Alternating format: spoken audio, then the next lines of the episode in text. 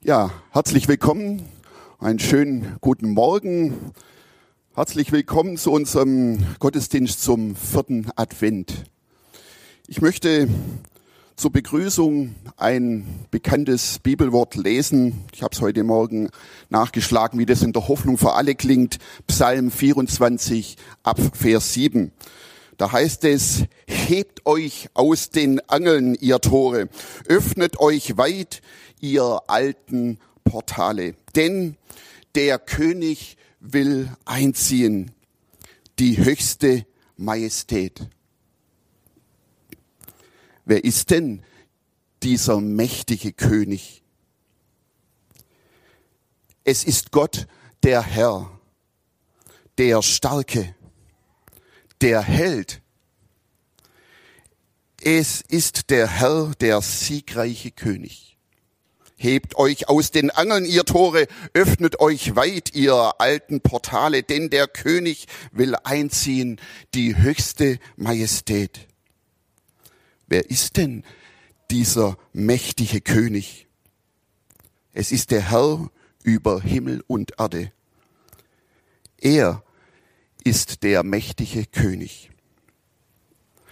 Wir wollen beten.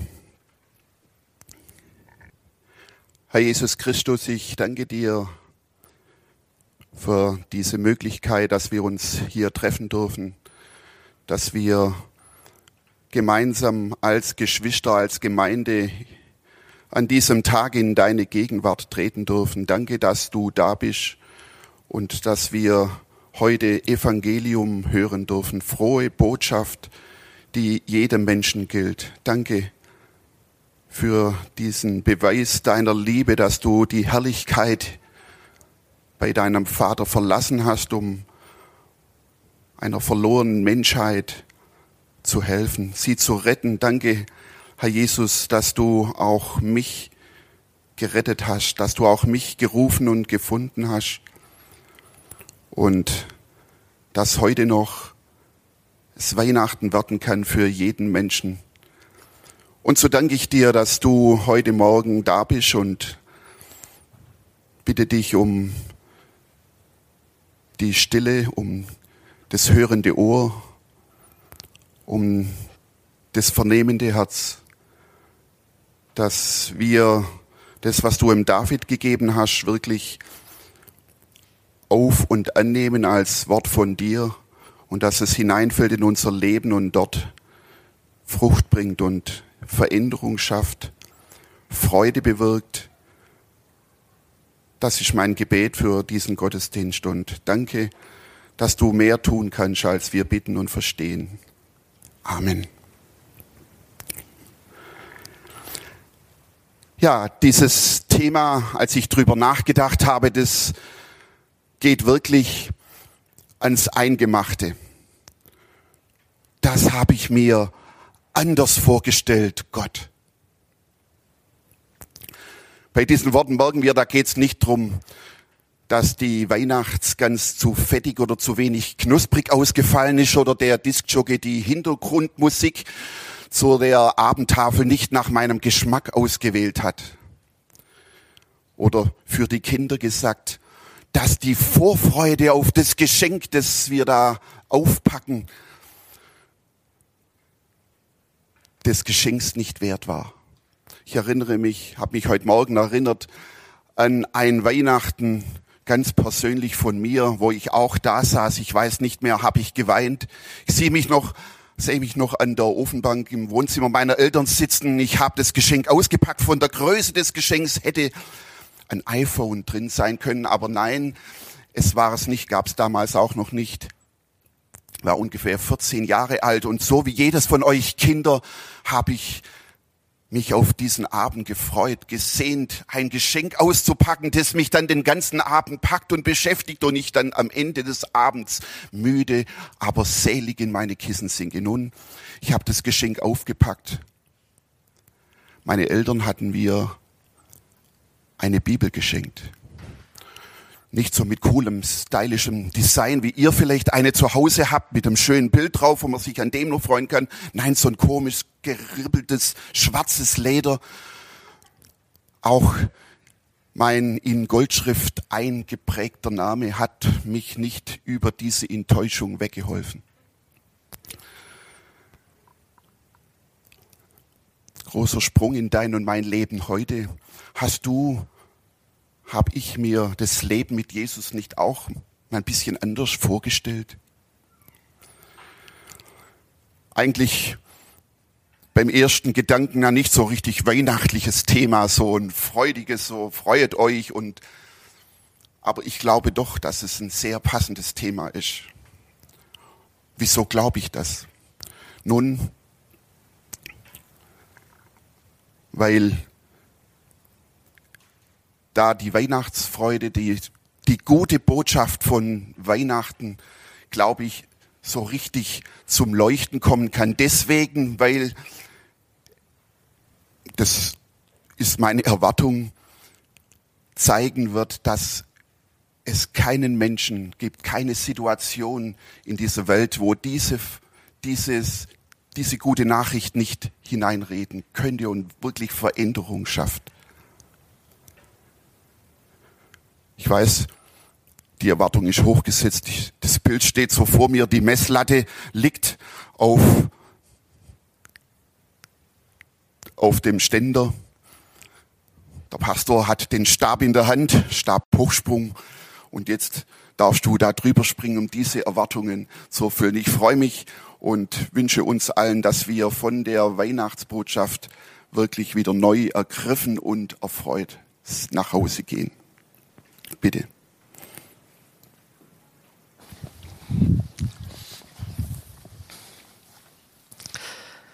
Ja, wenn ich das so höre, dann wird der eine oder andere vielleicht am Ende dieses Gottesdienstes auch sagen, diesen Gottesdienst habe ich mir anders vorgestellt.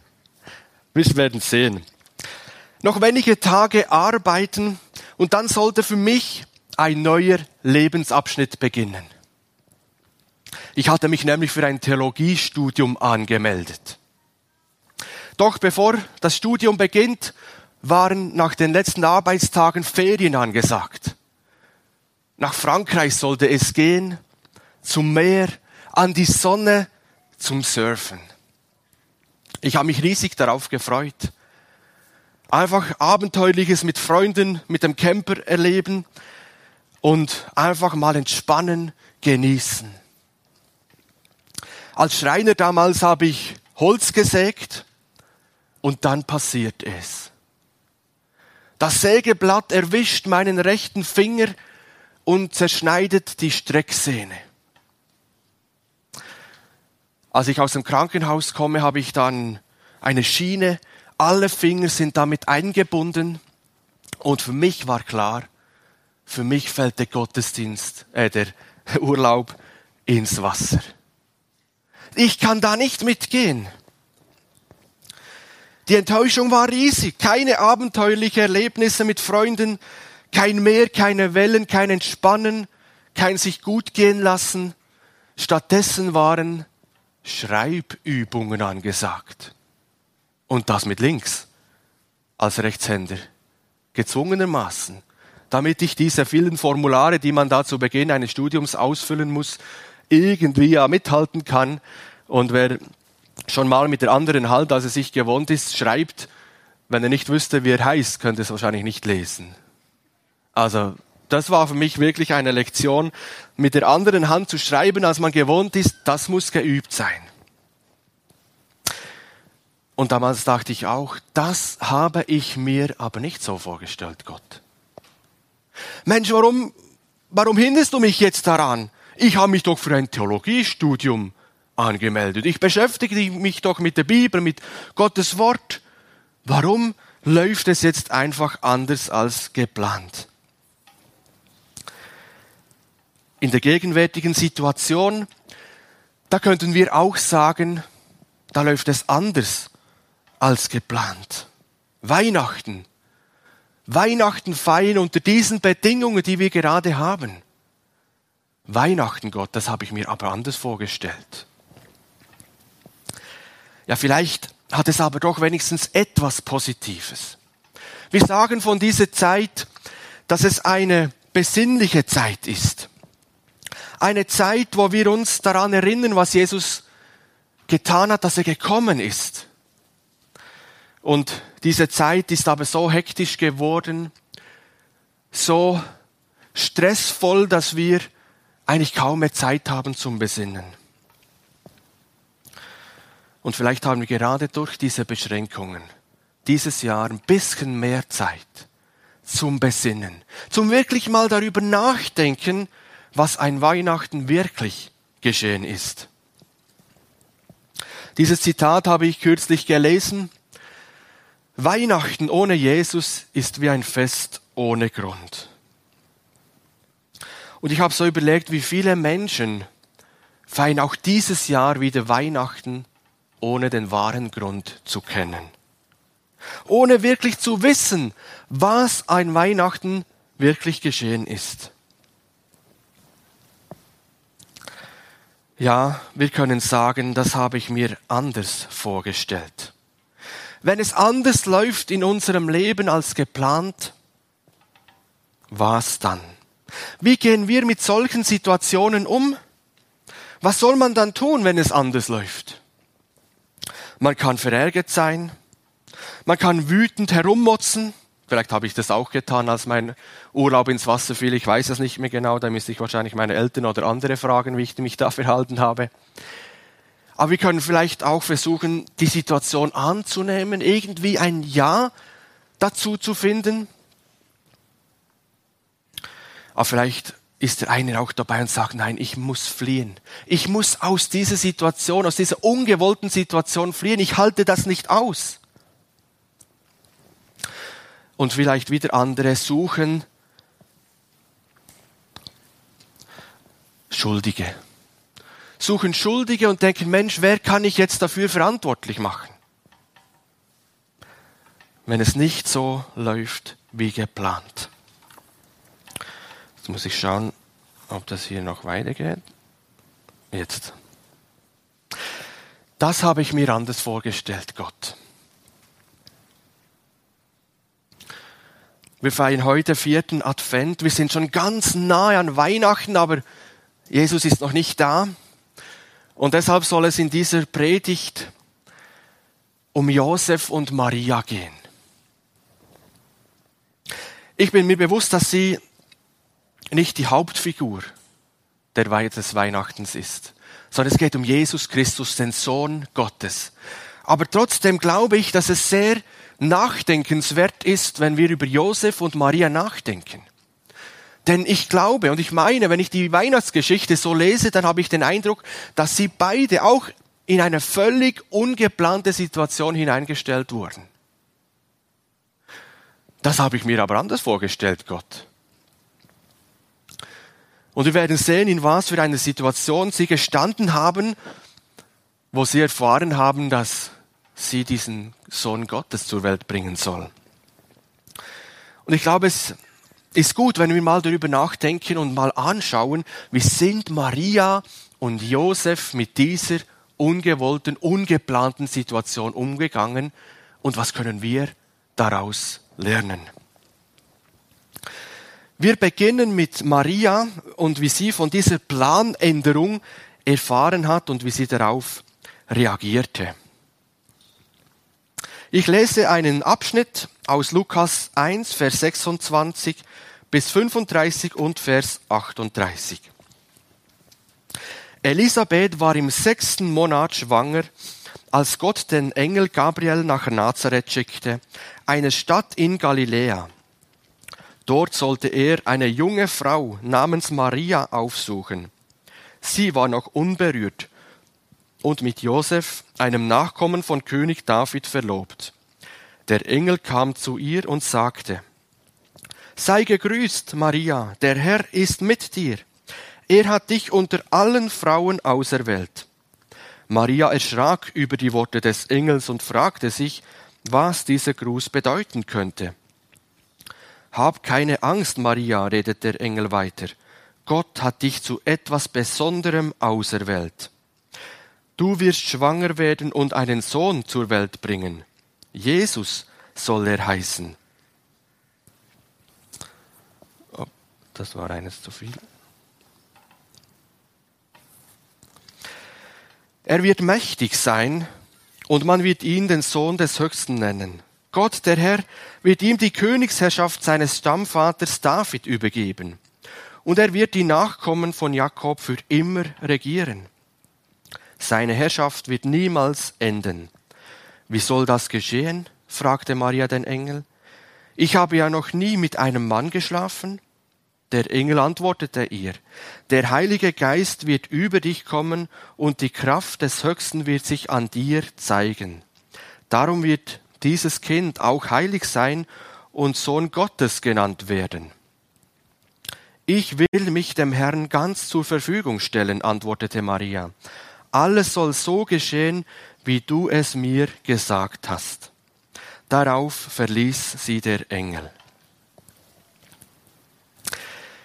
Wir sehen hier in diesen Worten, dass Maria als Frau und werdende Mutter von Gottes Sohn das Privileg, das Vorrecht hatte, in diesen Plan Gottes, in diesen ungeplanten äh, Plan Gottes eingeweiht zu werden. Sie wird nicht wie Josef einfach vor den Kopf gestoßen, sondern der Engel kommt und teilt ihr das mit. Und ich stelle mir Maria vor, wie sie irgend mit etwas im Haushalt beschäftigt war, als auf einmal einfach dieser Engel Gabriel dasteht und anfängt mit ihr zu reden. Maria ist eine einfache, eine junge Frau, eine gottesfürchtige Frau, die mit Gott lebt. Und in diesem Zeitpunkt, wo sie steht, ist sie verlobt mit diesem Josef. Wir müssen verstehen, dass damals die Verlobung mehr war als heute. Damals war die Verlobung schon eine rechtsverbindliche, ein rechtsverbindliches Versprechen, dass sich diese Frau diesen Mann heiraten werde. Eine Verlobung damals konnte nur noch mit einer Scheidung aufgelöst werden. Also die haben sich wirklich schon verbindlich versprochen, dass sie sich heiraten. Und die eigentliche Heirat damals war eigentlich noch die, dass die Braut in das Haus des Bräutigams geführt wurde. Also das heißt, während der Verlobungszeit, wo sie schon eigentlich rechtlich gesehen als Mann und Frau galten, sind sie noch nicht zusammengewohnt und ähm, sondern mit der eigentlichen Hochzeit war das die Heimführung der Braut in das Haus des Bräutigams. Und wenn jemand in der Verlobungszeit einen Seitensprung, würden wir heute sagen, geht, oder einfach fremd geht, dann war das für das Gesetz, das Mose gegeben hat, Ehebruch, weil sie eben schon eigentlich als Mann und Frau galten. Und jetzt wird hier aber gesagt, dass Maria eine Jungfrau war. Das heißt, sie war unberührt und sie sagt es ja dann auch an der, an, in der Antwort dieses Engels, ich habe noch, noch nie mit einem Mann geschlafen. Und da sind wir bei einem Begriff gelandet, der sogenannte Jungfrauengeburt. Das ist ein theologischer Begriff, der für manche etwas unverständlich klingt. Aber die Jungfrauengeburt ist eigentlich eine christliche Lehre, in der ausgedrückt wird, dass Jesus Gottes Sohn ist. Und viele Christen erklären mit der Hilfe der Jungfrauengeburt, dass Jesus nicht nur ein Mensch, sondern zugleich auch Gott war. Die Lehre von der Jungfrauengeburt zur Folge wurde Jesus nicht von einem Mann, nicht von Josef, sondern vom Heiligen Geist selber gezeugt. Maria, die Mutter von Jesus, konnte bei der Geburt von Jesus also Jungfrau sein, weil sie noch nie Geschlechtsverkehr mit einem Mann hatte. Und Jesus ist durch die Zeugung vom Heiligen Geist, nicht von einem Menschen, eben göttlich, weil der Heilige Geist zu Gott gehört.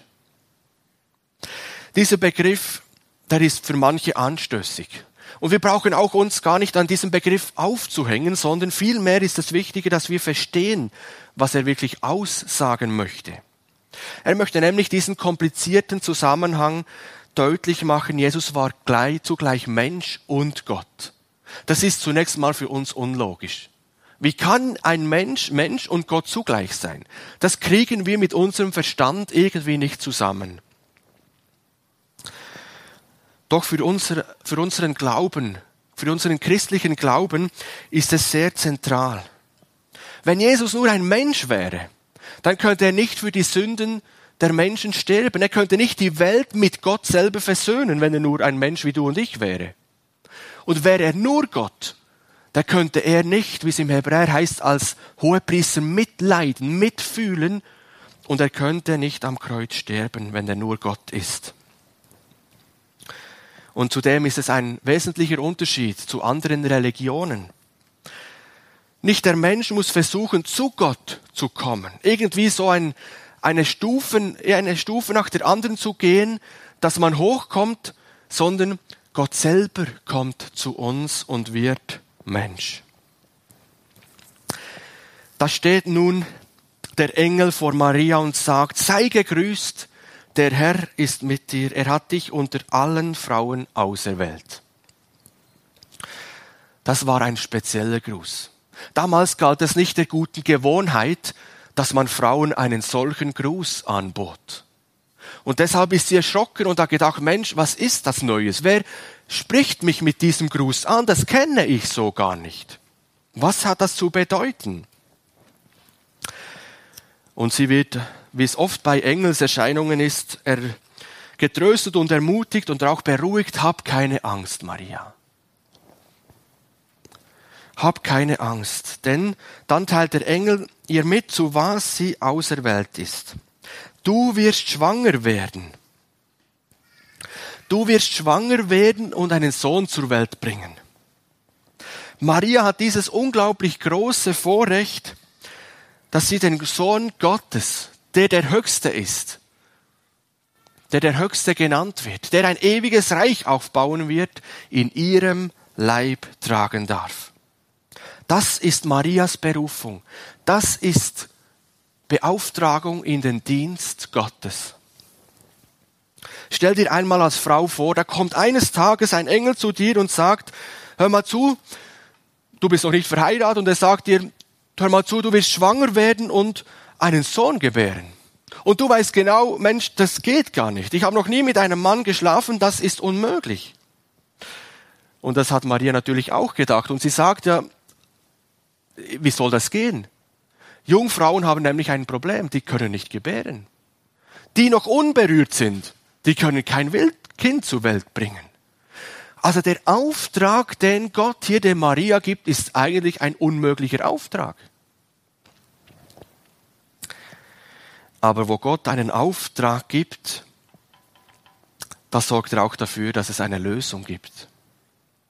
Und diese Frage von der Maria ist natürlich ganz menschlich und ganz verständlich. Wie soll das gehen? Da ich von keinem Mann weiß, da ich noch nie Geschlechtsverkehr hatte mit einem Mann, wie soll das gehen? Aber Gott sagt, der Heilige Geist wird über dich kommen und die Kraft des Höchsten wird sich an dir zeigen. Darum wird dieses Kind auch heilig sein und Sohn Gottes genannt werden. Dieses große Wunder der Zeugung durch den Heiligen Geist wird hier nur in kurzen, zarten und feinen Worten beschrieben. Doch hier liegt ganz klar die Aussage, dass dieses Kind heilig sein wird. Es wird heilig sein. Wie ist es dann möglich, dass aus Maria einer Frau, die Mensch ist, die auch beladen ist mit dieser sogenannten Erbsünde, dass aus dieser Maria etwas Gutes, etwas Heiliges hervorkommt? Ist denn das möglich? Viele Ausleger haben sich darüber Gedanken gemacht. Und hier haben wir eine Antwort. Es heißt hier in Vers 35 ausdrücklich, dass es nicht darum ein Heiliges ist, weil es von einer Jungfrau geboren wurde, sondern darum, weil es durch die Zeugung des Heiligen Geistes geschehen ist. Weil nicht der, der ähm, Ursprung bei einem Mann liegt, bei einem menschlichen Mann, sondern die Zeugung kommt von dem Heiligen Geist. Und deshalb kann es ein Heiliges sein. Nicht weil es eben von, äh, von Menschen äh, gezeugt wurde, sondern dem Heiligen Geist ist es zu verdanken, dass der Sohn Gottes ohne Sünde hervorging. Dieser Auftrag, diese Berufung in den Dienst Gottes ist einerseits ein großes Vorrecht. Und sie freut sich auch an diesem Auftrag. Und wenn wir in den Evangelien lesen, da lesen wir diesen Lobgesang der Maria. Sie hat sich gefreut. Aber auf der anderen Seite ist es auch nicht ein einfacher und nicht ein leichter Weg und Aufgabe. Es ist nicht ein Auftrag, der einfach in zwei Wochen erledigt ist. Und er ist auch nicht erledigt, nachdem die neun Monate vorbei sind. Sondern es geht ja darum, zu diesem Sohn Gottes zu schauen, ihn zu versorgen, um sich um ihn zu kümmern, ihn großzuziehen. Ich glaube, dieser Auftrag ist mit Opferbereitschaft verbunden. Die Schwangerschaftszeit, die kann mühsam sein, die kann kräftezerrend sein, die Geburt an sich unangenehm und schmerzhaft. Und wenn man das alles so bedenkt, dann verwundert diese Antwort, diese Reaktion von der Maria irgendwie umso mehr. Und sie sagt dann, alles, äh, ich will mich dem Herrn ganz zur Verfügung stellen, antwortete Maria. Alles soll so geschehen, wie du es mir gesagt hast. Mich berührt diese Antwort. Da ist eine junge, einfache Frau mitten im Leben, kurz vor der Hochzeit. Sie ist gerade dabei, sich auf eine Ehe einzulassen. Und ich kann mir nicht anders vorstellen, dass sich so ein junges, verliebtes Paar sich Gedanken macht, wie es nach der Hochzeit weitergeht. Vielleicht haben sie schon überlegt, wo sie die Flitterwochen verbringen, ein paar Tage in Jerusalem City. Oder einfach Pläne gemacht. Wie geht's weiter nach der Hochzeit? Was haben Sie für Ideen, für Wünsche, für Pläne? Und dann kommt diese Berufung von Gott. Du wirst schwanger werden. Du bist die Außerwelt. Du sollst einen Sohn zur Welt bringen. Eine Planänderung, die sie augenblicklich vor eine Entscheidung stellt.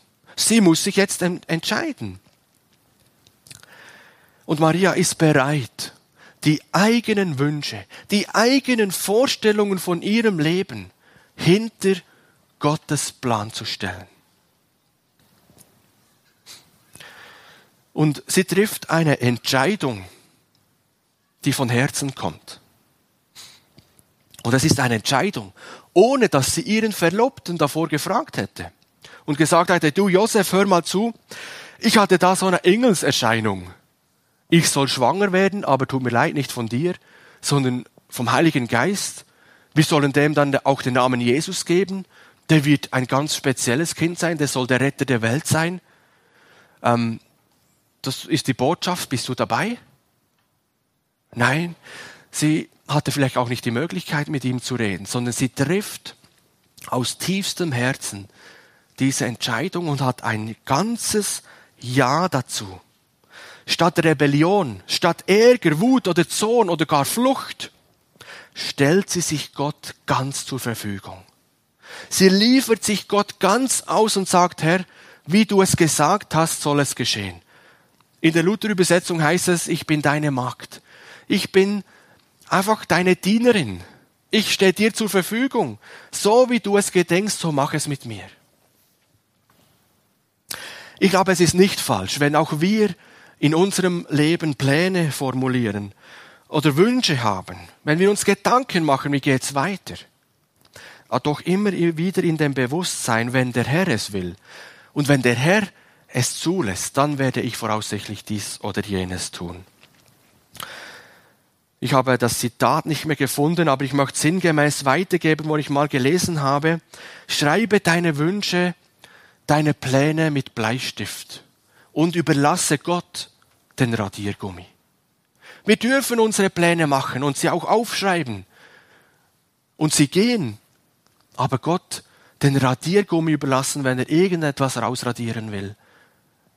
Und denkt, es ist ein anderen Weg, einen anderen Plan dran. Maria, sie hat ein ganzes Ja dazu. Sie findet keine Ausreden, wie manchmal die alten die Menschen im Alten Testament, der Mose, ich kann nicht gut reden. Maria hat keine Ausrede. Sie sagt einfach, hier bin ich. Ich stelle mich dir zur Verfügung. Nun haben wir die Szene von Maria angeschaut, wie sie durch diesen Engel vorbereitet wurde. Und jetzt ist für mich noch die spannende Frage als Mann natürlich auch, ja, was sagte Josef eigentlich zu den ganzen Geschichte? Ja, der hat da bisher noch gar nichts mitbekommen. Wie reagiert er auf diese Planänderung. Auf diese Situation, Gott, das habe ich mir aber anders vorgestellt. Und ich möchte auch hierzu einen Abschnitt lesen, diesmal aus dem Matthäusevangelium Kapitel 1 ab Vers 18. Und so wurde Jesus Christus geboren. Seine Mutter Maria war mit Josef verlobt. Noch bevor sie geheiratet und miteinander geschlafen hatten, erwartete Maria ein Kind. Sie war vom Heiligen Geist schwanger geworden. Josef war ein Mann, der sich an Gottes Gebote hielt, er wollte Maria aber auch nicht öffentlich bloßstellen. So überlegte er, die Verlobung stillschweigend aufzulösen. Noch während er darüber nachdachte, erschien ihm im Traum ein Engel des Herrn und sagte, Josef, du Nachkomme von David, zögere nicht, Maria zu heiraten, denn das Kind, das sie erwartet, ist vom Heiligen Geist. Als Josef aufwachte, tat, der, tat er, was der Engel des Herrn ihm aufgetragen hatte und heiratete Maria. Er schlief aber nicht mit ihr bis zur Geburt ihres Sohnes. Josef gab ihm den Namen Jesus. Versuchen wir uns einmal in die Situation von Jesus, Josef zu versetzen. Die Hochzeit ist geplant, der Termin steht fest. Josef freut sich bestimmt auf die vor, vor, vor ihnen liegende Hochzeit, auf ihre Frau, auf das gemeinsame Leben, auf die Kinder, die sie, so Gott will, dann großziehen werden. Alles ist so gut wie vorbereitet. Ah, bald ist es soweit und Josef kann es kaum erwarten, bis dieser Tag kommt. Voller Vorfreude sprudelt er und freut sich auch schon auf die Tage in Jerusalem City. Das habe ich mir aber anders vorgestellt, Gott, schoss es ihm vielleicht durch den Kopf, als auf einmal Maria, seine Verlobte, vor ihm steht und ihm offenbart, dass sie schwanger ist. Schwanger? Wirklich? Nein, das kann nicht sein. Frage sagt, denkt Josef. So etwas würde sie nie tun. Sie nicht. Sie ist eine aufrichtige und ehrliche Person. So was würde Maria nicht tun. Doch er merkt, dass sie es ernst meint. Und Josef, er kann es nicht fassen. Er kann es nicht glauben. Er ist wie vor den Kopf gestoßen. So kurz vor der Hochzeit. Der Traum von der gemeinsamen Zukunft droht zu platzen. Keine gemeinsamen Kinder. Keine Hochzeit. So habe ich mir das nicht vorgestellt, Gott. Dieser perfekt ausgearbeitete Plan wird über den Haufen geworfen. Und zurück bleibt nur noch ein Chaos aus Fragen, Zweifel und Enttäuschung. Und diese Situation, in der jetzt augenblicklich auf einmal der Josef steht, erfordert eine gute, ja eine weise Entscheidung. Doch die ist gar nicht so leicht zu treffen. Je mehr Komponenten er, er mit einbezieht, desto schwieriger wird es. Seine Gedanken überschlagen sich. Was soll er machen? Wie soll er denn jetzt reagieren? Irgendwie so oder so ähnlich stelle ich mir dieses Gespräch zwischen Maria und Josef vor. Sie musste ihm ja das irgendwie mitteilen, dass sie jetzt schwanger ist. Und ähm, der Josef ist die Frage, wie er nun damit umgeht. Und aus diesem Abschnitt, den wir hier gelesen haben, möchte ich vier Punkte herausgreifen, um zu zeigen, wie er reagiert hat und was wir daraus lernen können. Das erste, Josef lebt mit Gott. Und das wird deutlich an dieser Aussage, er befolgt Gottes Gebote oder er richtet sich nach Gottes Geboten. Also Josef ist ein Mann, der sich nach den Geboten, die Gott dem Mose im Alten Testament gegeben hat. Und damit ist er ein gottesfürchtiger Mann. Er lebt mit ihm, er achtet seine, er respektiert diese Gebote. Und das Befolgen dieser Gebote ist eben gerade ein Zeichen dafür, dass er mit Gott lebt und an ihn glaubt. Und nach Johannes 14, 21 ist es auch ein Zeichen dafür, dass er Gott liebt. Dort heißt es, wer sich an meine Gebote hält und sie befolgt, der liebt mich wirklich. Josef war also ein gottesfürchtiger Gentleman, kann man sagen. Eine aufrichtige Person. die Verantwortung für Mitmenschen übernahm, der barmherzig war und in Liebe handelte. Dann heißt es weiter, er wollte Maria aber nicht, auch nicht öffentlich bloßstellen. Und hier wird deutlich, dass er eben Verantwortung gerade für seine Verlobte übernommen hat. Ich werde das gleich erklären, warum hier steht, nicht öffentlich bloßstellen. Die Tatsache, die er einfach da so an den Kopf geschmissen bekommt, dass seine Verlobte jetzt schwanger ist, lässt ihn natürlich an das Naheliegende denken. Meine Frau hat mich betrogen. Meine Frau hat sich auf einen anderen eingelassen. Sie ist fremd gegangen. Und nach dem Gesetz, das Mose gegeben hat, ist das eben Ehebruch. Darauf hat den Josef überhaupt niemand vorbereitet. Das war so eine Überraschung, so eine ungeplante Situation. Und er steht jetzt irgendwo in dieser Spannung. Einerseits befolgt er, will er die Gebote Gottes befolgen und andererseits ist da die Liebe zu seiner Verlobten. Das Gesetz sagt ganz klar, was in diesem Fall zu tun ist. Er muss sich von ihr trennen. Er muss sich scheiden von ihr. Aber er liebt sie doch. Damals müssen wir verstehen, war es eine Schande, wenn sich ein Verlobter oder ein Verlobter mit jemand anderem eingelassen hat.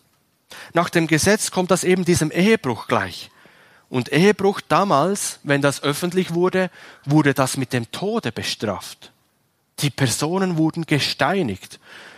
Und wenn das eine Priestertochter tat, wie Maria es war, da standen sogar, war es sogar möglich, dass eine Verbrennung als, als Bestrafung dran war. Und das, war das, das wäre das Maximum einer öffentlichen Beschämung und Schande gewesen für Maria. Hatte Josef diesen Weg des Gerichts, der Öffentlichkeit gegangen, hat er sie angezeigt, würden wir heute sagen, wäre er vor Gericht gegangen mit ihr, dann hätte diesen Prozess eben diese Strafe der öffentlichen Beschämung verfolgt. Im schlimmsten Falle die öffentliche Verbrennung. Und das wäre eine Riesenschande gewesen für sie. Doch das wollte Josef nicht tun. Er wollte das seiner Geliebten nicht antun, auch wenn sie ihn zutiefst verletzt hat. Er hatte aber noch eine zweite Option, die Ehescheidung durchzuführen quasi auf privater Basis. Stillschweigend mit einer stillen Einigung mit Hilfe eines Scheide Scheidungsbriefes. Und mit dieser Option wäre der Maria die Möglichkeit offen gehalten, dass sie den heiraten konnte, mit dem sie sich jetzt eingelassen hat. Also der, Maria, der Josef hatte sich so heimlich aus dem Staub gemacht und dann hätte Maria den heiraten können, von dem sie schwanger wurde und das wäre nicht an die Öffentlichkeit gekommen. Sie hätte keine Schande davon getragen. Und diesen Weg gedachte er zu gehen. Und das, deshalb haben wir da gelesen, dass er die Verlobung stillschweigend auflösen möchte. Und jetzt könnten wir denken, Mensch, Josef, der wollte einfach abhauen, ja, der wollte fliehen, oder? Der, der wollte weg, der wollte aus dieser Situation raus. Aber wenn wir jetzt wieder bedenken, was der erste Schritt ist, dass er mit Gott lebt, er wollte Gottes Gebote befolgen. Und deshalb war er nicht einfach ein Feigling, dass er hier sich aus dem Staub machen will, sondern er ist einfach nur gehorsam. Er sagt das, was Gottes Wort sagt. Und deshalb dürfen wir, dürfen wir Josef hier nicht verurteilen und sagen, ja, der wollte einfach abhauen und fliehen. Nein, der hat Gottes Gebot, wollte er befolgen. Und damit kommen wir zum zweiten. Josef handelt überlegt. Im Vers 19 und 20 haben wir gelesen, als er so überlegte, als er so darüber nachdachte. Josef hätte auch einfach eine Schnellschussreaktion gehen können. Er hätte eben zum Beispiel kurzerhand ähm, vor Gericht gehen können. Das öffentlich machen können, also die hat mich so verletzt, da gehe ich den öffentlichen Weg, die soll nur öffentlich beschämt und in Schande kommen. Das wäre so eine Schnellschussreaktion, die der Josef gehen konnte.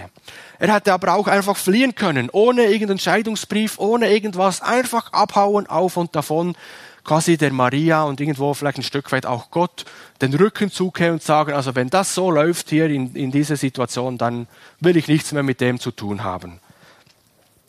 Oder er könnte auch im Zorn, im Wut könnte er Rache üben. Er könnte irgendwie das heimzahlen und einfach seinen Emotionen nachgeben und entsprechend handeln, was seine Emotionen sagen. Aber das tut er nicht. Josef handelt überlegt. Er denkt nach. Er überlegt, was ist in dieser Situation jetzt eine weise Entscheidung. Dass er darüber nachdenkt, dass er nachsinnt, ist vielleicht ein Hinweis darauf, dass er mit dieser richtigen Entscheidung wirklich gerungen hat. Das war für ihn keine leichtfertige Entscheidung, die er jetzt da einfach gemacht hatte, sondern er hat gerungen, er hat abgewogen, was ist jetzt dran? Und dann haben wir gelesen, noch während er darüber nachdenkt, erscheint ihm ein Engel. Ich glaube, dass ihm dieser Engel nicht im Mittagsschlaf begegnet ist, sondern schon in der Nacht. Da träumen wir doch auch.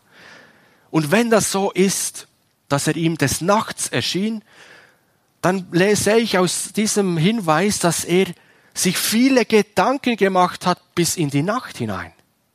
Es heißt explizit, als er noch darüber nachdachte, also da, da war er noch wach, da hat er darüber nachgedacht.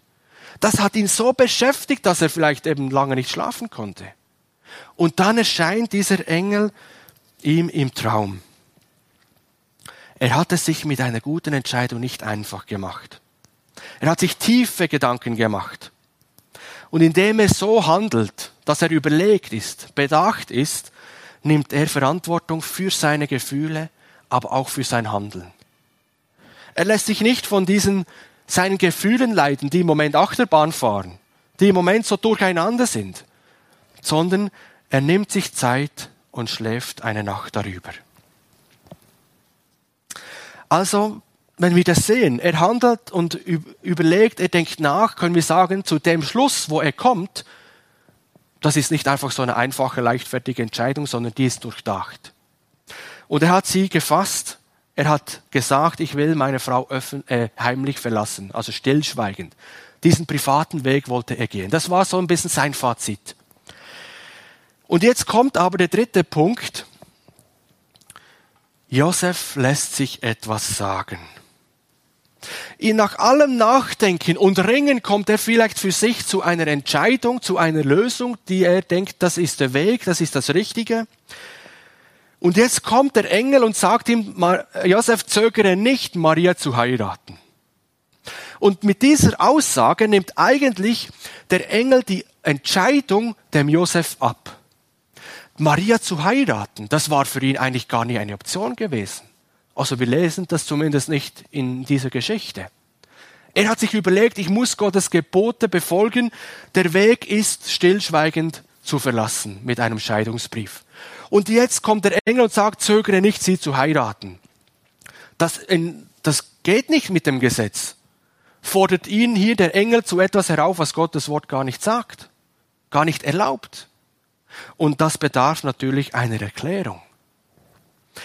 Denn das Kind, das sie erwartet, ist vom Heiligen Geist. Das ist das Wunder und auch die Wahrheit. Maria ist nicht fremd gegangen. Sie hat sich nicht auf einen anderen Mann eingelassen. Das denkt ja der Josef bis, bis jetzt immer noch. Und genau das, was er nicht glauben kann, wird von Engel selber bestätigt.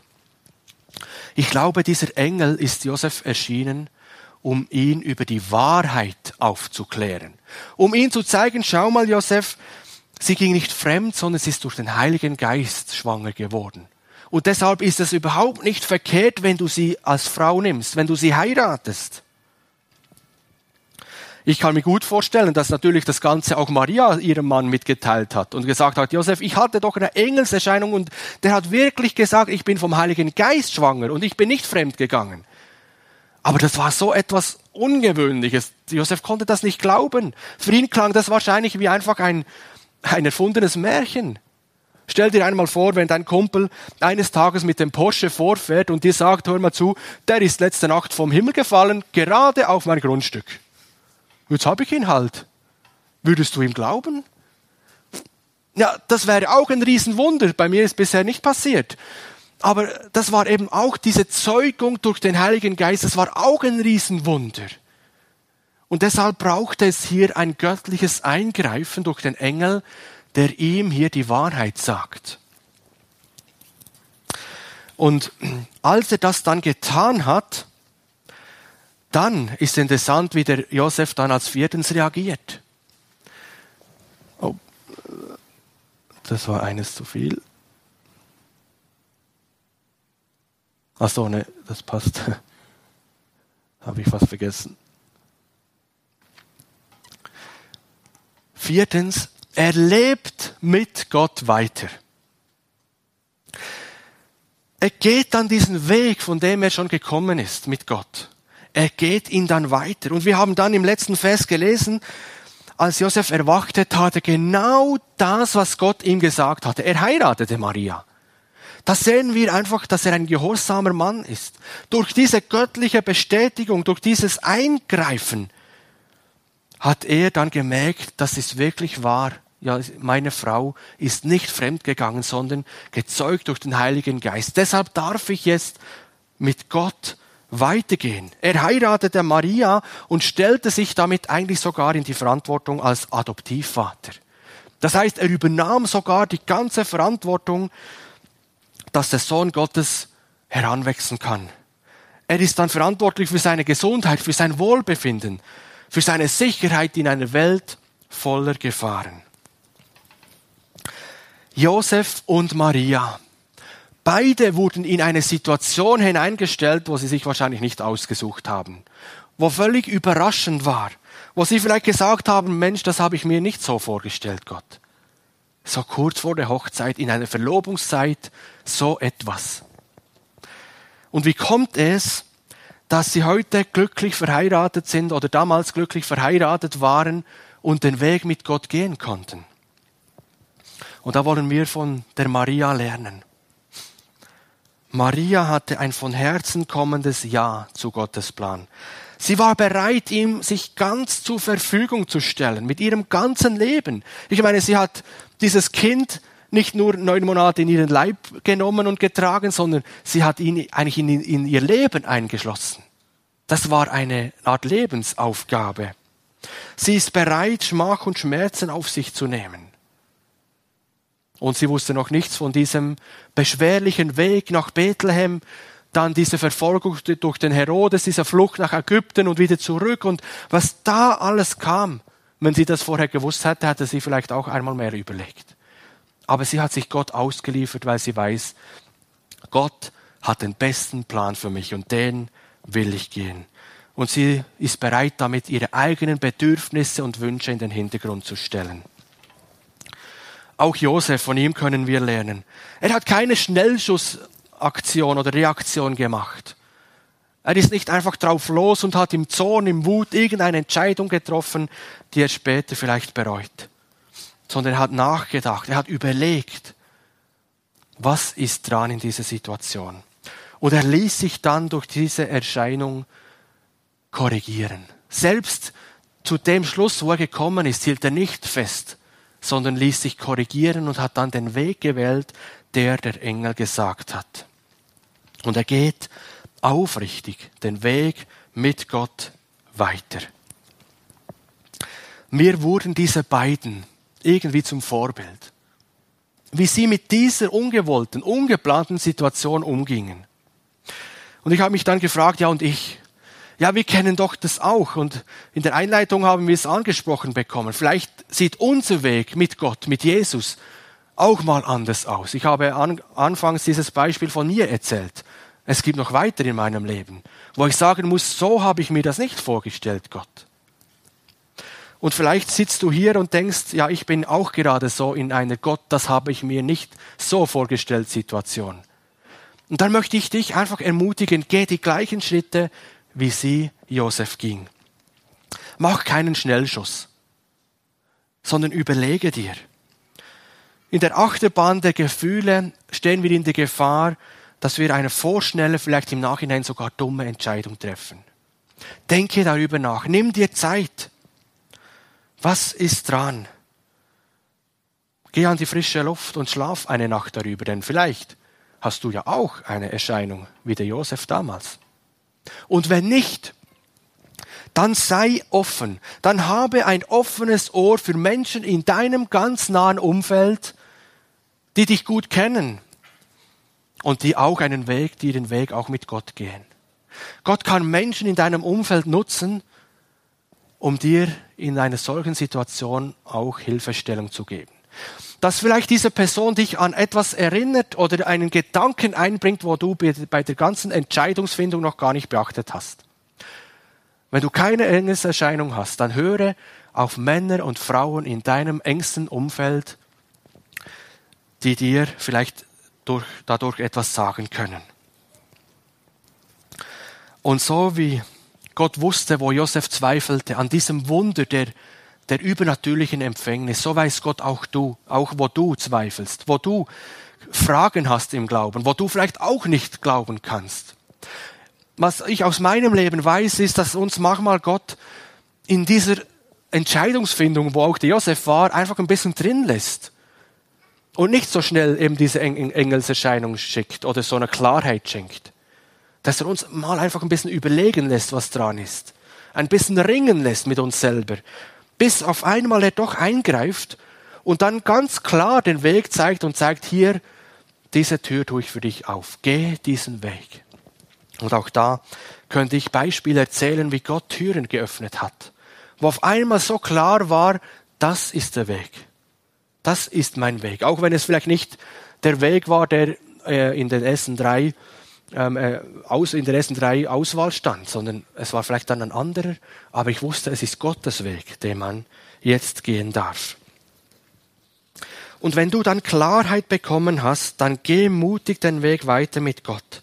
Höre auf sein Wort und geh mit ihm weiter, wie das Josef getan hat.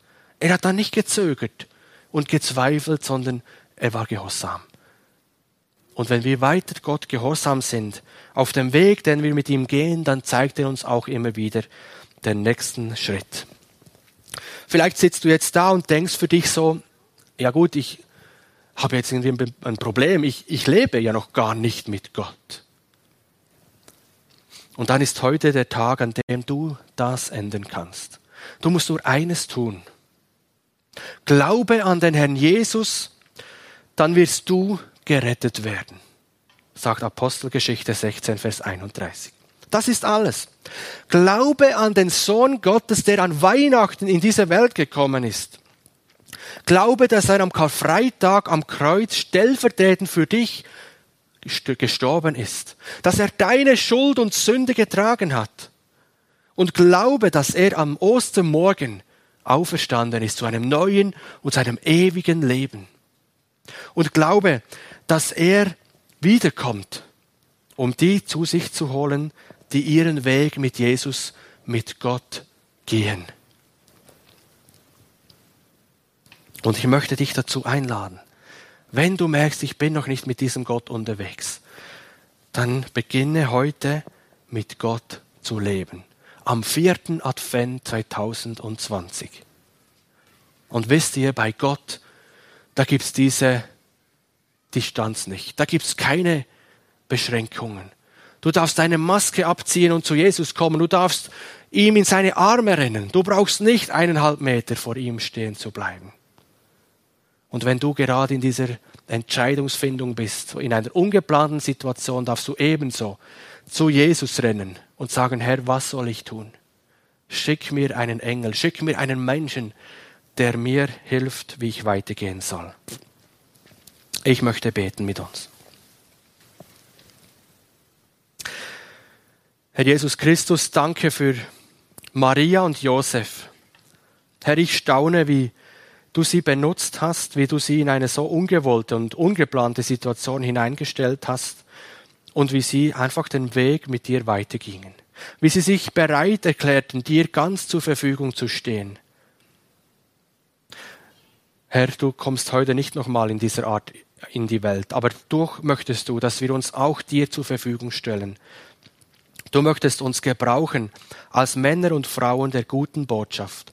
Gerade die Weihnachtsbotschaft, dass wir sie hinaustragen können in unser Umfeld hinein, dass nicht Menschen ohne Grund Weihnachten feiern, sondern dass sie den wahren Grund kennen, dass du Jesus Christus als Kind geboren wurdest, um am Ende deines Lebens hier auf dieser Erde am Kreuz zu sterben. Ich danke dir, dass du diesen Weg gingst, dass du aufgefahren bist, dass du heute lebst. Ich danke dir, dass wir heute mit dir leben dürfen und schenk, dass wir gerade in dieser Weihnachtszeit, in diesen Weihnachtstagen Zeit zum Besinnen haben, zum Nachdenken, was du bist, wer du bist und was du für uns getan hast.